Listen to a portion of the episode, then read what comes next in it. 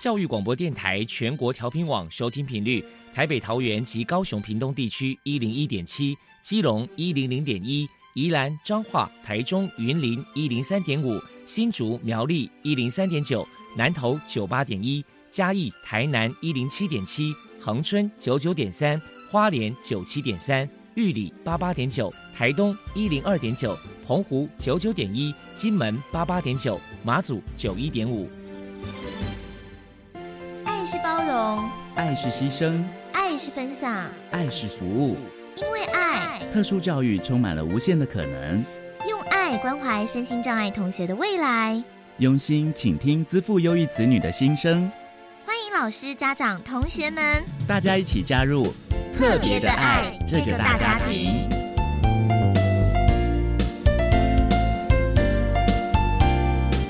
本节目由教育部学生事务及特殊教育司指导，国立教育广播电台监制，欢迎收听。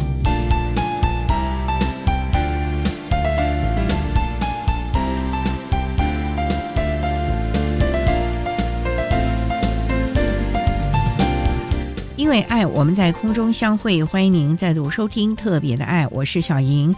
这个节目在每个星期六和星期天的十六点零五分到十七点播出。在今天节目中，将为您探讨自优的议题。首先，在“爱的小百科”单元里头，波波将为您邀请新北市思贤国小自优班的导师谭明伦谭老师，为大家分享新北市思贤国小自优资源班的相关教学，提供大家可以做参考。另外，今天的主题专访为你安排的是《爱的搜寻引擎》，为你邀请国立花莲高中自由班的导师李俊贤老师，为大家分享优秀能力的寻溯，谈高中教育阶段自由学生教学的策略以及情谊辅导的经验，提供大家可以做参考。节目最后为你安排的是《爱的加油站》，为您邀请国立花莲高中自由班的家长陈雅珍女士为大家加油打气了。好，那么开始为您进行今天特别的爱第一部分，由波波为大家安排《爱的天才小子》单元。爱的天才小子，您的子女是资优儿吗？您的学生是资优生吗？有关资优儿的鉴定方式与教养经验分享，教师资源。教学辅导系统都在《爱的天才小子》。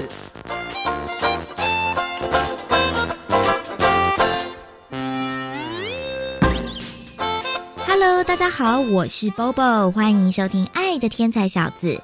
今天我们特别请到了新北市思贤国小资优资源班的老师谭明伦先生，来跟大家介绍一下资优资源班的特色。首先，我们先请您来跟大家介绍一下。新北市思贤国小资优资源班目前有多少位学生？近期有哪一些优异的表现呢？目前的话是一百一十一学年，三到六年级总共有四十三个学生哦。因为资优班的话，它是三年级到六年级的是你的服务阶段，一二年级是没有的。那优异表现嘛，其实年年都有哈。我举今年的例子就好。我们六年级的张同学在今年二月啊，在台北市内湖高工举办 IEYI 世界青少年创客发明展。台湾选拔赛啊，他取得分组的金牌，灾害防治组取得参加世界赛的资格。此外啊，还有两位同学他的独立研究作品啊，参加今年度的新北市中小学的科展，成绩还没揭晓。那还有一些其他家长自行报名的比赛哦。那这些是关于比赛的部分，其他的学习成果上的成就哦，哦还蛮多的。这些的话，欢迎听众们搜寻“思贤之优”哈，在我们的部落格上有更多详细的介绍。不然这些东西十分钟是说不完的。对啊，因为这个优异的表现真的是相当的多。那么。请您来介绍一下，就说学校到底这边有提供哪些优质的教学环境？那另外在这个课程上有什么样的特色呢？之前自由班哦，现在的三年级是第十四届，也就是说，我们的自由班呢已经成立十多年了哦。经过多年的摸索跟尝试啊，我们建立现在的班级经营模式。那也感谢校方行政的支持哦，在三年前有争取到设置 STEAM 教室的经费，那将我们自由班的教室啊改造为 STEAM 教室。所以，我们目前啊有大量的自高积木的零件，还有足量的那种 Michael B 的那种主机板，让我们孩子啊，不论是要做创作实体的作品，还是要做城市设计啊，他们都有足够的美材，可以让孩子们来发挥创意，而且许多资源对校内都是开放的。像我们的自高积木啊，除了资优生课程使用之外，也提供给中年级校本课程使用，达到资源共享哦。而且我们刚刚提到说，事前自优班已经成立十多年了哦，其中师资的变化不算大。所以我们的课程啊，说有系统性还有延续性。那同一套课程啊，在这届学生上过之后啊，我们老师啊会总结那些经验，去无存精，在给下一届上的时候啊，学生在上课的时候就可以让学长姐他们留下的记录或作品，进行自己更进一步。我就是常说的那个站在巨人的肩膀上。例如说，我在四年级的时候上三 D 绘图嘛，让学生自己设计小工具，然后再用三 D 印表记印出来。那第一年的时候就真的都在摸索，可是第二年呢，就开始就顺利很多。那孩子们就可以看到学长姐的作品当范本，一些小 paper 啊，也可以很快告诉他们，就不用走弯路。所以这方面会越来越强，也变成我们的特色课程之一。说之一是因为我们有很多特色课程哦，学生都学过之后啊，在六年级的时候就可以依照自己的兴趣选择自己的独立研究的主题哦，选用自己喜欢或者是他擅长的美材来做。呈现跟发表，最简单来说，其实自由班就是一个多元的舞台。那孩子们可以自己选择要用什么样的方式上台展现自己的学习成果。好，那正如谭老师讲的，自由班算是一个多元的舞台嘛？那想必说，呃，我也要让增进这些自由生的互动交流。不晓得学校有没有办一些什么样的活动呢？说起这个问题哦，说起这个就要提起现在实行自由班最大的特色。我们从一零二学年度啊就开始邀集临近学校自由班举办自优生的校际交流活动。那最早的时候是只有三间学校的做交流，那到现在啊，已经有五间学校的自优班作为固定班底。我们算一下时间，我们现在已经到第十一年。那每个学期都有交流活动，那每次主题也都不一样。不过我们核心目标哈都是开拓学生眼界，因为除了本校课程啊，也同时可以见识一下其他自优班的课程。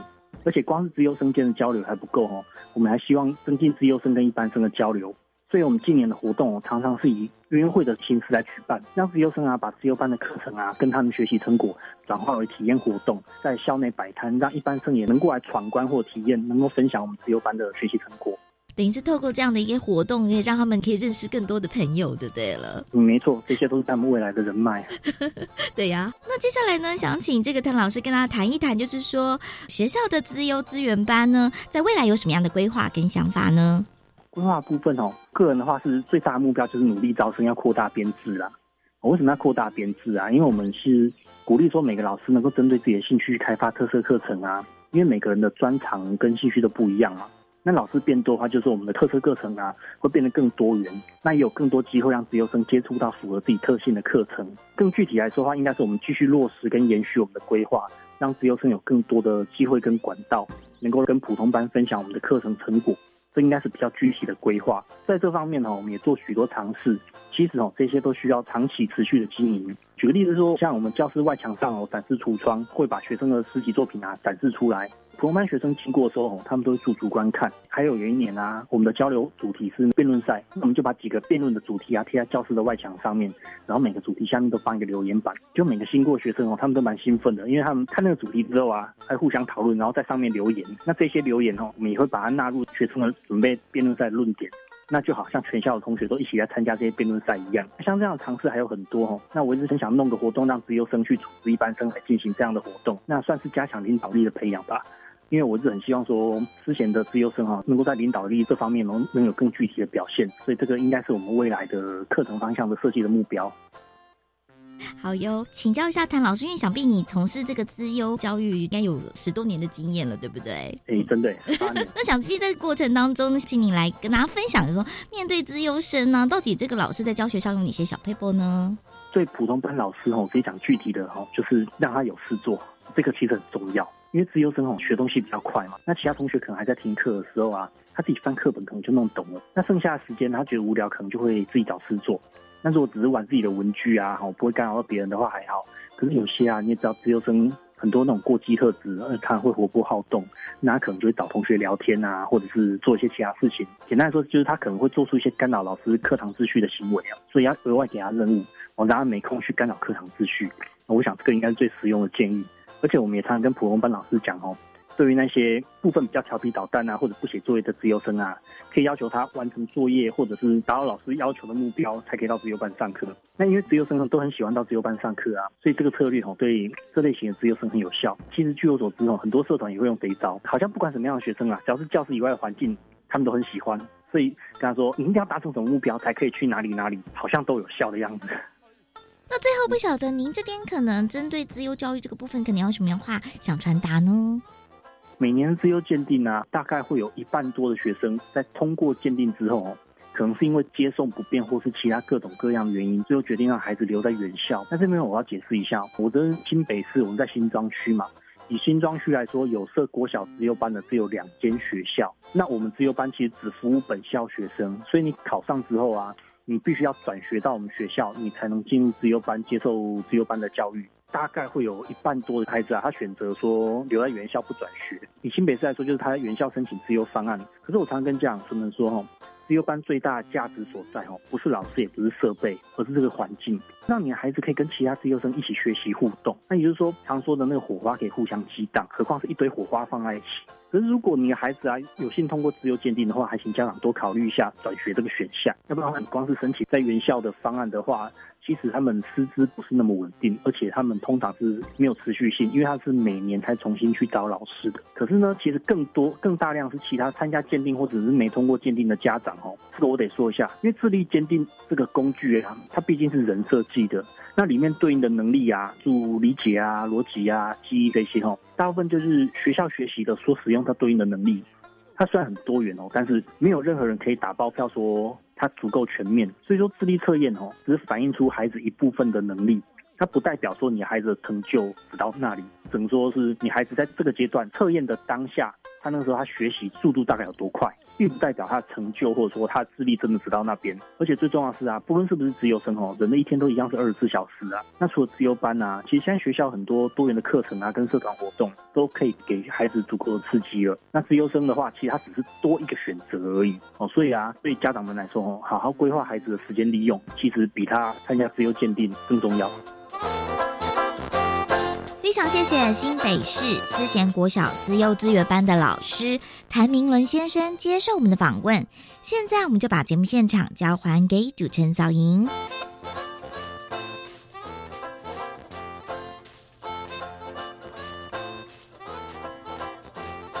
谢谢新北市思贤国小资优班的谭明伦老师以及波波为大家介绍了思贤国小有关资优班教学的特色，提供大家可以做参考。您现在所收听的节目是国立教育广播电台特别的爱，这个节目在每个星期六和星期天的十六点零五分到十七点播出。接下来为您进行今天的主题专访，今天的主题专访为您安排的是。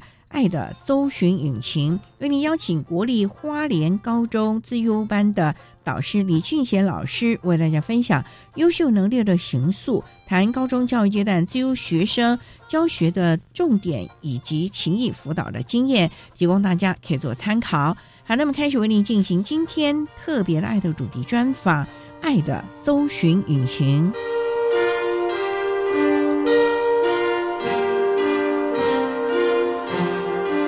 爱的搜寻引擎。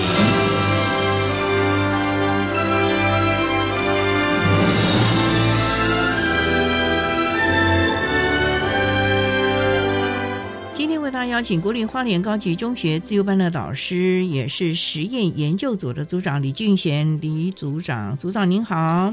主持人好，各位听众大家好。今天啊，特别邀请李老师为大家分享优秀能力的行塑，谈高中教育阶段自由学生教学以及辅导的经验。首先想请教啊，国立花莲高级中学是在花莲的什么地方啊？在花莲市，在太平洋岸，就在花莲港的边边，它距离海边很近，就只有大概几十公尺这么远而已。所以它跟花莲女中是有一段距离的了。对，花莲女中距离我们花莲高中，它在比较南边，将近五百到八百公尺这么远。我们都在美伦溪的旁边。花莲女中，他说他是在美伦溪的右岸，那我们花莲高中就可以当做是在美伦溪的左岸。两个学校隔着美伦溪，遥遥的相望。我记得他们有一点小山坡嘛。对，有小山坡。那我们花莲高中就比较平坦了，海边喽。花女可能更近海边，那花莲高中算是在平坦的小山坡上面，距离海岸边可以远远的望着海滩的一个小丘陵上面。哦，所以风景很优美了。对，两个学校风景都相当的优美。那我们花莲高中的孩子都是我们大花莲地区的孩子在这就读了，有没有越区就读的呢？越区就读的学生很少，有越区就读的话，大约是一些特殊班级，比如说音乐班、体育班，其他像普通班还有数理自由班，都是花莲花莲县在地学生居多。那我们有没有其他的特教班呢？华中就只有普通班、数理自由班，还有音乐班、体育班这几几个类型。这些孩子都是以升学为导向的喽。以升学为导向的是普通班，还有数理自由班、体育班，还有音乐班，他们是经由特殊才能管道进来的学生，和数字班的形成是不一样的。数字班的形成有它的条件。那数理自由班。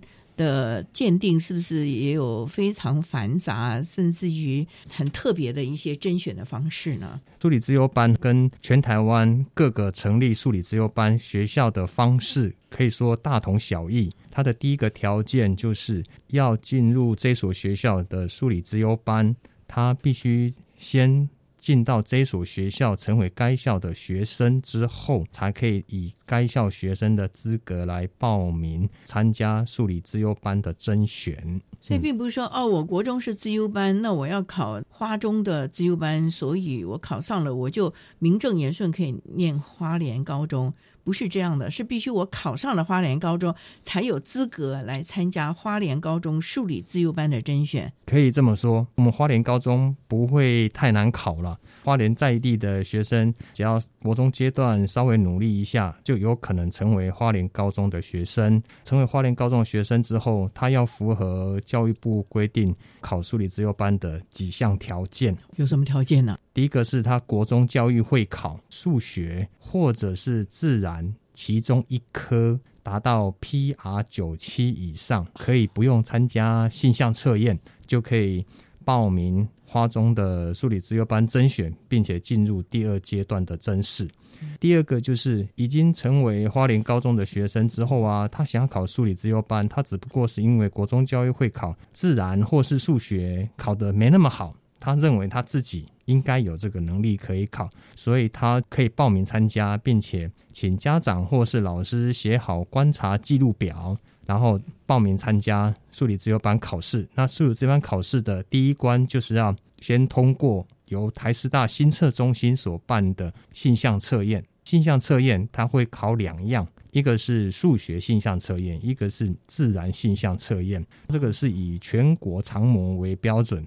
如果这两科其中一科也有达到 PR 九七，那么他也就可以跟刚刚前面那一批学生一样，直接进入花莲高中的数理自由班甄选的第二阶段。第二阶段是面谈吗？还是我要必须操作实验呢？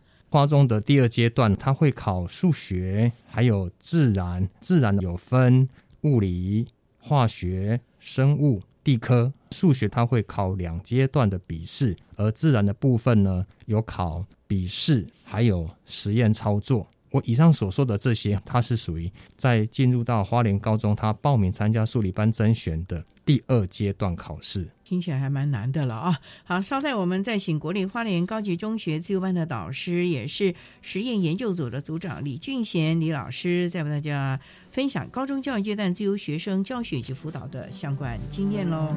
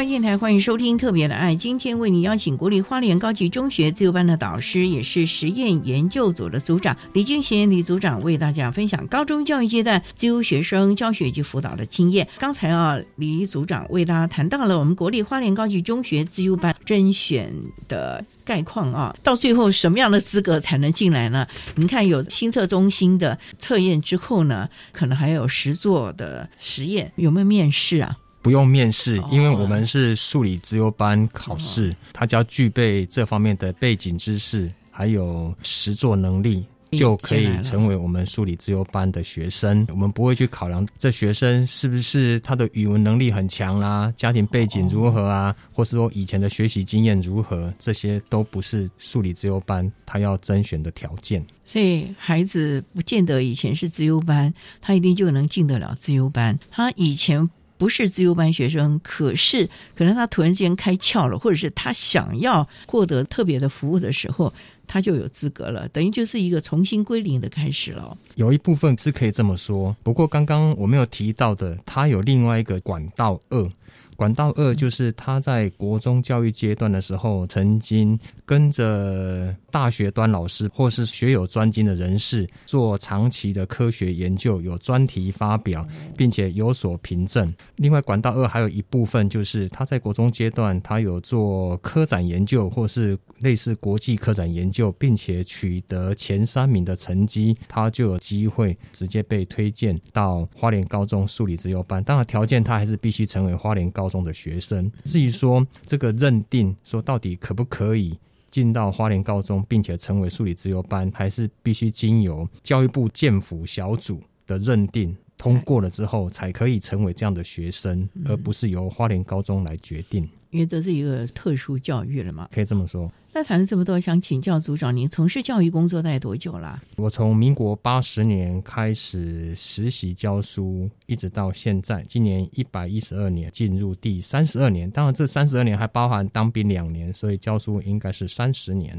你当做就是特殊教育吗？我一开始是在国中教育阶段，以往的师资养成呢并没有特殊教育这一部分，那我们都是分科教育。我本身所学是自然科学里面的化学科，多年之后回到母校花莲高中，学校这边在于老师们的教学授课养成里都会有所期望，进到花莲高中的数理老师，未来都希望是有能力能够。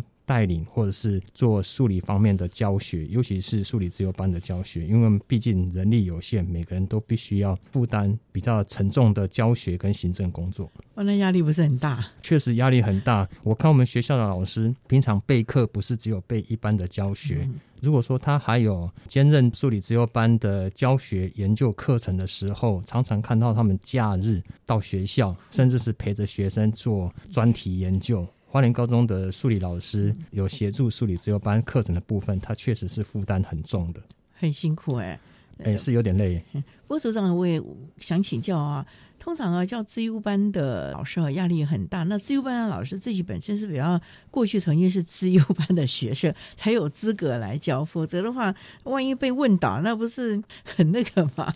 我今天才跟学生说，这个化学图形哦，我画错了。你看我画错了，还要教你们，我赶快把它更正过来。可见的老师不是圣人。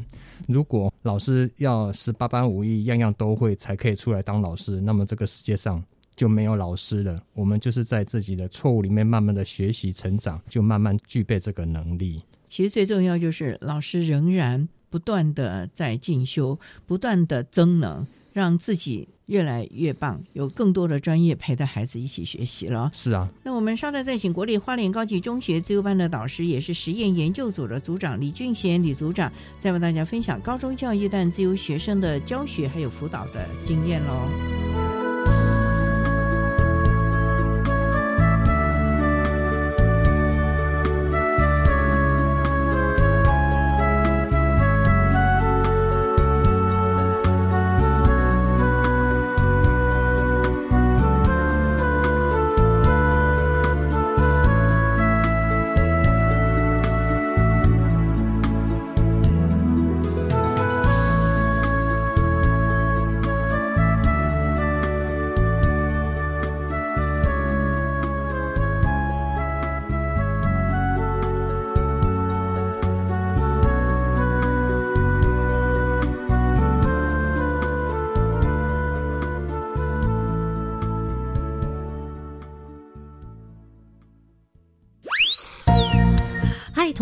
许你一个愿望。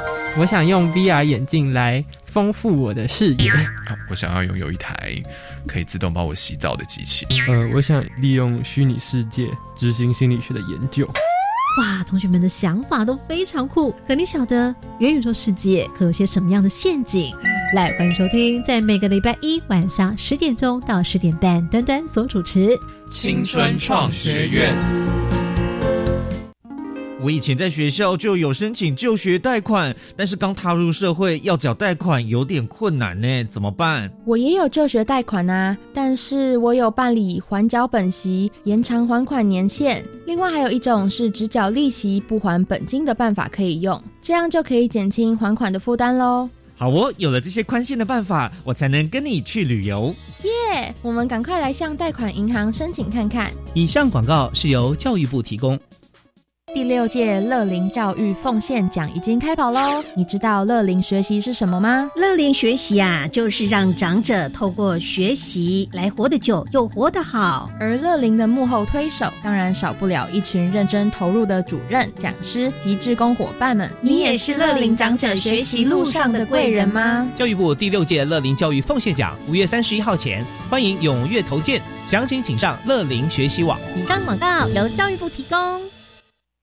管那么的水，落嘎西木啊！大家好，我们是欧开合唱团。您现在收听的是教育电台。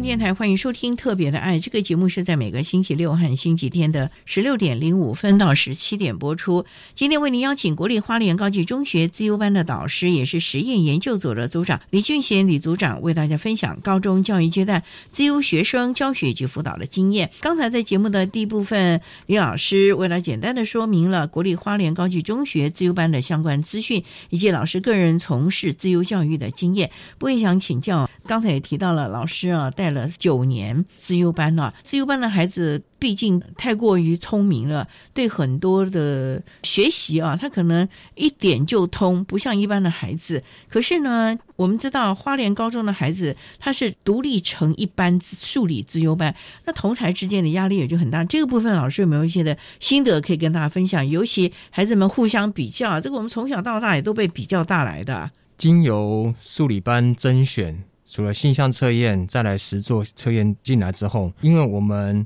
所甄选的部分是数学跟自然，其他的像语文啊，或是其他的能力，这个甄选过程当中，其实我们并看不到，我们只有看到数理这两。方面优秀的成绩，然后进到这个班，但是也很特别的，这两科表现好的学生，在国中的时候成绩也是名列前茅。一个班级三十个，进到这个班级在一起的时候，几乎都是来自于国中阶段各班的前一二名。比较少有调出五名、六名之外的，但是有时候也有。意思是说，进入到花莲高中数理自由班的学生，他们在国中教育阶段的时候，成绩都是相当优秀的。他们也是重视成绩，并且成就动机是很强的，想要做好一件事情。因为在学校里面仍然有期中考、第一次、第二次，还有期末考，加上新的。升学制度开始，比如说要看在校的成绩，依照校牌会影响他升大学的部分。比如说繁星，再来个人申请的时候，也会牵涉到这些成绩。当然，也就造成一般生会遇到的成绩排序的问题。那在数理自由班仍然是一样会出现的。而学生们他同时要进行许多的活动，比如说专题研究。数理自由班从高一进来，经由书报讨论之后，他们分组。物理、化学、生物、地科、资讯、地球科学这六大科，他们有专题研究。专题研究要带出他们的实验还有研究的能力。所以同时间他们要进行很多的任务，加上在花中数理自由班。班导师他们也会有他们班级经营的想法，想要带出学生各样能力，所以学生是很忙的。可是家长可能不见得很理解，他会想：我的孩子国中都是班上第一名、第二名，为什么在数理自由班却变成倒数第一名，或者是后面三分之一？那大家可想而知，三十个里面，如果按照成绩排行，一定会有排序出来，这个也就造成了大家必然会有压力，而且是成绩优秀的学生，他原本这方面的压力就是比较大。那这种的压力怎么样的帮他疏解呢？尤其在高中这个阶段，真的是课业的压力，再加上如果父母又不能够理解的话，其实对孩子来说是蛮大的挑战的嘞。对这个部分呢。刚刚有提到，在进入到花莲高中数字班的时候呢，我们有分六大组的课程。这六大组的课程里，每一个老师大概带将近五六个学生，这也是学生在学习里面的优势，因为他会有一个老师，这三年来紧紧跟着他。比如说，我是化学老师，我会带五六个学生。学生在高一分组之后，这五六个学生就跟我会非常熟稔，我就好像是这个班级的第二个班导师。所以，学生他在参加研究。竞赛或是其他活动的时候，我们的独立研究的指导老师，像我是指导老师，最起码会有五六个学生跟我是常常相处在一起的。我们知道有关系的建立，才有情谊的交流的可能。因为我们长期相处，比如说常常做研究，甚至到了要比赛、竞赛、做科展的时候啊。晚上都还一起在我们学校的研究的地方科学馆看科别，像比如说我们化学，可能每个礼拜有一个晚上要在科学馆；生物物理老师也是这样子做。所以当学生遇到问题的时候，他除了有同学，他还有师长可以跟他分享。不光是平常白天的时候跟老师相处，晚上的时候。就回到各自家庭，我们不是，我们是师生之间花了蛮多的时间，会彼此相处在一起。我想这是很重要的因素。所以你们的感情都非常好，也彼此了解的非常透彻了。分组的老师对那一组的学生应该是了解的相当透彻，可能比班导师还了解他。有时候是比他的父母师长可能还了解。高中阶段的学生有些事情他是不会跟父母亲讲的。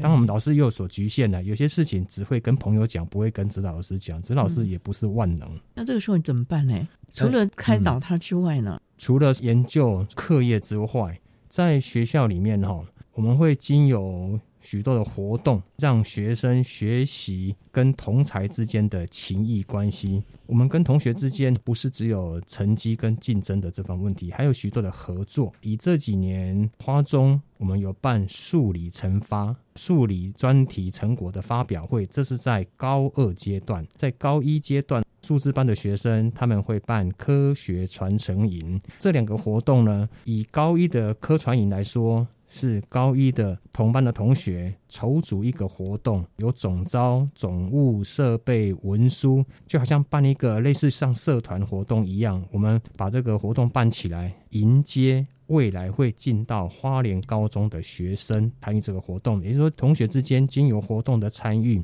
能够来了解彼此。我们知道，了解彼此的强项不是只有在课业方面。还有待人处事、应对进退方面的能力。在第二个刚刚提到呢，数理专题成果，因为他们进入到高二之后，他们会有研究专题，他们会有成果发表。这个数理成果发表会，我们也会邀请周边国中、国小、国小，特别是东华附小，跟我们一起参与。学生也就经由筹组这些活动的过程当中，彼此能够有所交流。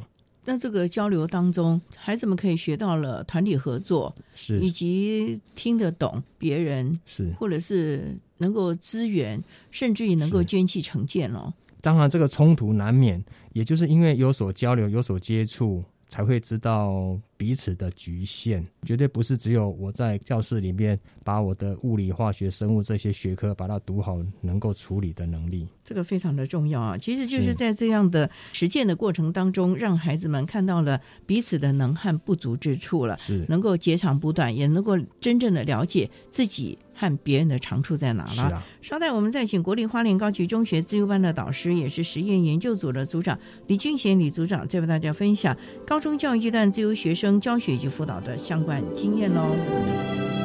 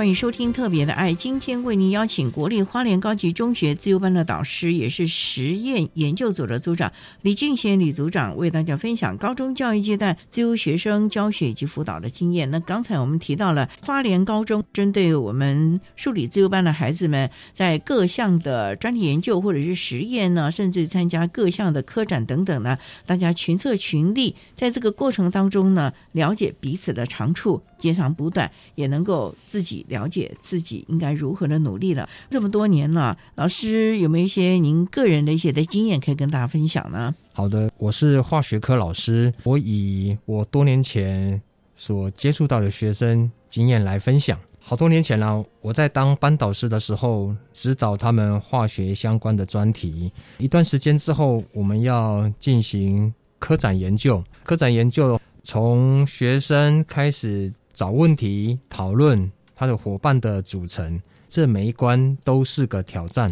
印象很深刻，有个孩子啊，很多事情他都很热衷参与，并且做事情、说话方式呢都非常的强势。如果没有达到他的要求，他就会很生气。记得当时我在指导他科展研究的时候，因为我们都常常利用晚上的时间在学校做研究。吃饱饭，晚上时间六七点、七八点，连续到九点。但是公家单位晚上应该是有门禁的。以花莲高中当时晚上的门禁呢是九点就准备要关闭，但是因为学生做研究到了很晚了，他还意犹未尽，欲罢不能。这段时间后半段吼，我并没有在学校，我在家里边。那个时候呢，我就接到一通电话，老师，老师，你赶快来学校。我说。做什么？他说：“你赶快来学校叫警卫，叫他离开。”我说：“找警卫叫他离开，为什么？”他说：“因为他要关灯了，不让我们做研究。你赶快把他请走。”当当时在电话中，我是很生气的，跟他说：“回家，这些是多余的。”但是学生也不太能够接受。他再讲了一遍。后来我教学生涯里面，我在很少在电话中骂学生的。当时的情绪控管不好，我把他骂了。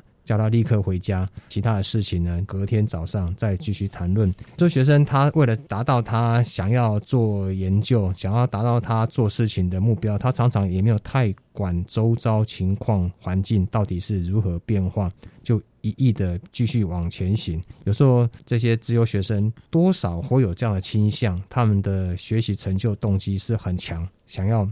达到他心目中所想要的完美的一百分。不过像这种的话，要怎么样来事前的就让他们有这样的一个概念呢？就像你讲的，他们为达目的啊，那真的是一头钻入，完全不知道外面的风风雨雨了。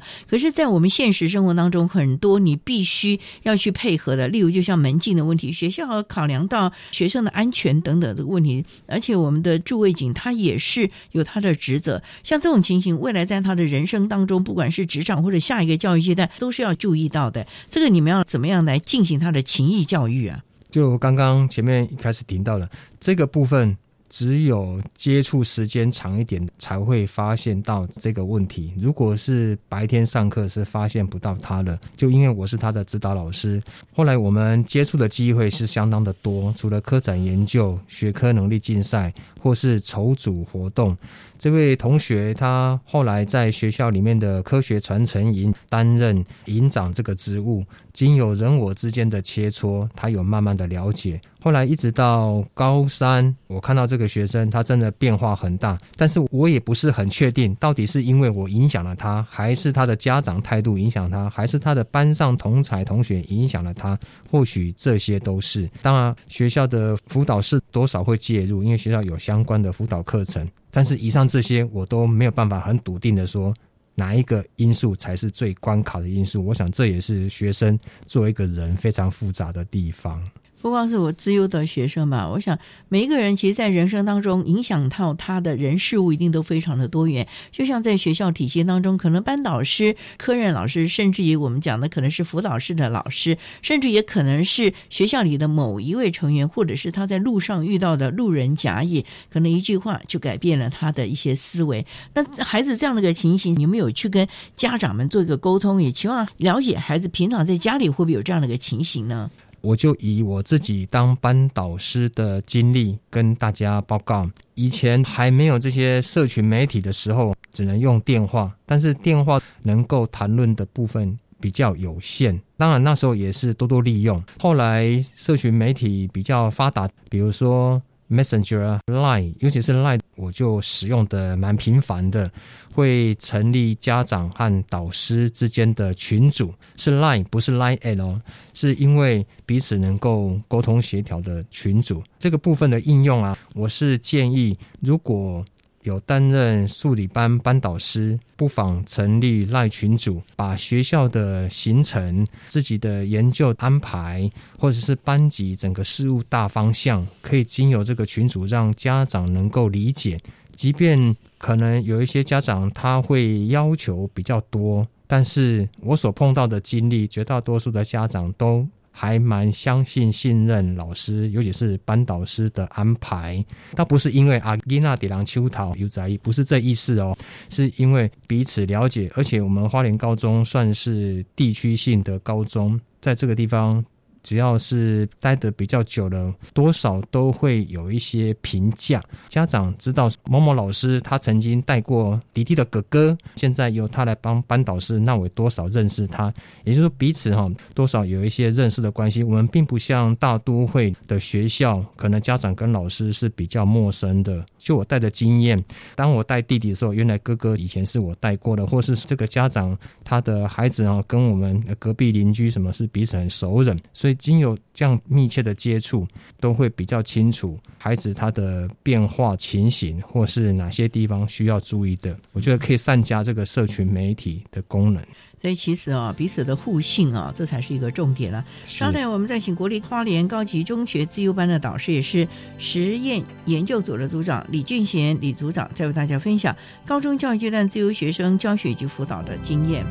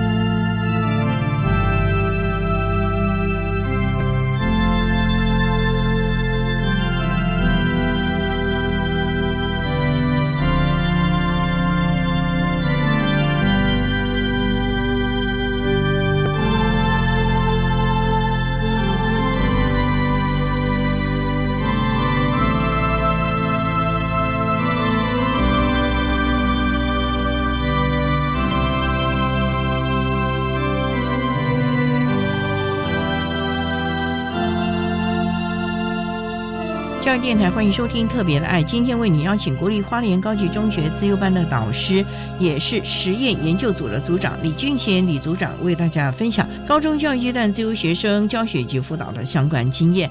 那我们刚才谈到了，其实这些孩子半大不小的，总是呢为了他们执着的或者是有兴趣的科目或者是方向呢，非常的努力啊。往往这中间呢也没有考虑到一些其他的情况了。好了，那其实我们也了解到了，孩子。在自优班的压力真的是非常的大，可能同台的压力啦，也可能是亲朋好友的压力。这么多年，有没有一些其他的经验可以跟大家来分享？你如何的协助他挺过专题研究呢，或者是要实验科展的时候的瓶颈呢？我分享一位学生的经验，他从考数理自优班到后来高三顺利的甄选推甄到。顶大，当然推升顶大不是他唯一的目标。那我看着他的成长，这个学生哈，国一的时候是在花莲区的中学就读，到了国二、国三的时候，因为跟着母亲传道人到澎湖外岛去了。这两年他在外岛学科学习的资源是相当缺乏的。比如说，学校可能缺了某某科的老师，因为员额限制，他们也没办法再多聘。但是这学生他跟他原本在国一的同学们都一直还保有着联系。他在外岛两年，想要回来花莲，并且就读花莲高中的数理自由班。他的做法就是他在花莲的好朋友，在这数理方面的学习，会把资料给他。并且这位同学他们常常利用 Messenger 联系，并且在线上就开始讨论课业。后来回到花莲准备数理自由班考试的时候，他们也曾经回到国中去找。国中上面的安排，他们以前在国小的时候，老师也安排他回来学校使用我们学校的研究器材，比如说显微镜啊，或者是一些测量工具啊，用这种方式增强他自己的实力。后来进到花莲高中来的时候，这两位同学就成为花莲高中数理自由班的同学，继续呢他们在高中生涯的情谊。这两位同学在高中。专题的组别是不一样的，一个是在资讯组，那一个是在物理组。我跟这位同学接触的经验，他说他在考数理自由班的时候，知道自己的程度并没有很好，因为他在外面两年进来之后，第一次的期中考果然是班上的倒数第二名，跟他自己所知道的程度啊相去不远。我问他说：“哎，同学，那你如何克服呢？”他说：“我给自己设定的目标，在未来高三毕业的时候。”我的学业上的学习能够往前慢慢的进步，至少到中段的部分，在研究方面的主题方面。他说他对资工方面比较有兴趣，他就跟着老师参加一些竞赛，参加一些培训，跟着老师晚上在做研究，也就是这样子一步一步达到他所想要的成绩成就。刚刚前面在提到花中这几年办数理专题成发，我想外县市的数理自由班他们也会办这方面的，让学生在这个活动当中能够学到各方面能力。这个学生他有担任引言人训练者职分，我在负责活动的时候。请他来协助安排引言人，因为一个活动的发表需要有人带领、有人训练。而这个孩子，因为他在国中阶段，据我从侧面知道了，他的语文能力还不错，所以他在引言人训练呢，语文方面他也就发挥他的能力。后来。高三的时候，哎，渐渐的就发光发热，在一些比赛上面，他也有相当优良的成绩。看到这样子进步，看到他们这样同才学习，蛮令老师欣喜的。其实啊，孩子也必须要在所有的机会当中，慢慢的去淬炼自己，慢慢的来形塑自己，也可能要慢慢的检讨自己喽。我觉得很重要的是，他愿意跨出去，不因为自己一开始成绩是在班上倒数。而不敢去跟前面学科成绩优秀的同学讨论。就我所了解，这两位同学他们国小就熟识了，国中曾经同班，即便分开了两年，到了高中研究虽然是不同组别。但是彼此关系还相当的紧密，甚至还会相约讨论，相约到以前的国中小去。等于说同才关系，在我看来，似乎也是刺激他追求进步的很大的动力。因为他的另外朋友呢，在数理方面是能力相当的强，所以其实大家互相的砥砺了。最重要就是在这段路程当中，他不是孤单的，他有一个可以跟他一起努力、互相谈心、互相帮助、协助的。好朋友陪着他了，是的。所以其实啊，自优生真的压力真的是非常非常的大。老师这么多年的经验呢，家庭的支持啊，同产的支持，学校行政的支持，是不是非常的重要了？是啊，除了学校课程上安排的部分，班导师的角色，班导师能够达成的助力，这也是相当重要的。在花中数理自由班，不见得班导师一定是数理科。也有曾经有几位是语文类科的老师来成为班导师，尤其是以国文科为最。在那几年，以国文科老师为班导师，老师也发挥他这方面的专业能力。就我所知，在将近十年前，有一位国文老师当班导师的时候，他把同学们，因为这个班级是三年都是同一个班级，所以。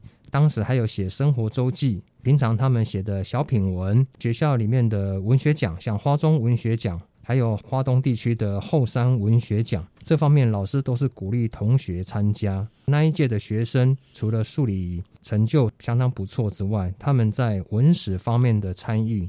文艺活动参参与，也因为这个班导师的影响，他们投入了相当多，甚至有同学们还参加小说创作。最重要，这个领航员是非常重要的，因为我们这群孩子呢，在各方面的条件是非常优秀的，必须要适当的导引了啊。好，那我们今天也非常的谢谢国立花莲高级中学自由班的导师，也是实验研究组的组长李敬贤老师，为大家分享了高中教育阶段自由学生教学以及辅导的相关经验了。非常谢谢你，李老师，谢谢。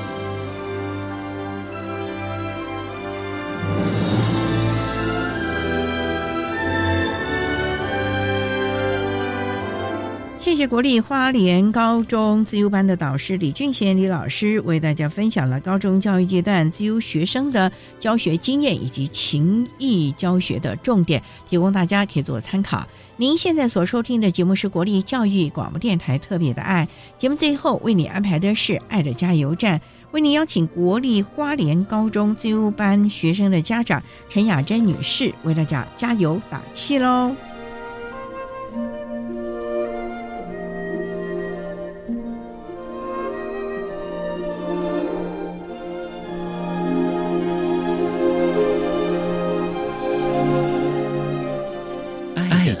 加油站。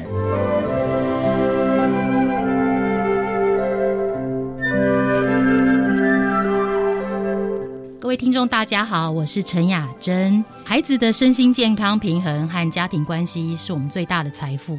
陪伴孩子走出最棒的自己，我们爱孩子，但我们也要爱我们自己，照顾好我们自己。没有一百分的爸妈，刚刚好舒服的亲子关系就好。让天赋自由，陪伴孩子做出当下最适合的选择。未来孩子想改跑道也没有关系，或许需要一些时间成本，但多一点弹性，人生的路更宽广。人生很长，但也无常。但我们求没有遗憾。希望大家一起勇敢面对未知的挑战，给自己和孩子多一点信心。未来如何？家里永远有一碗热汤等孩子回家。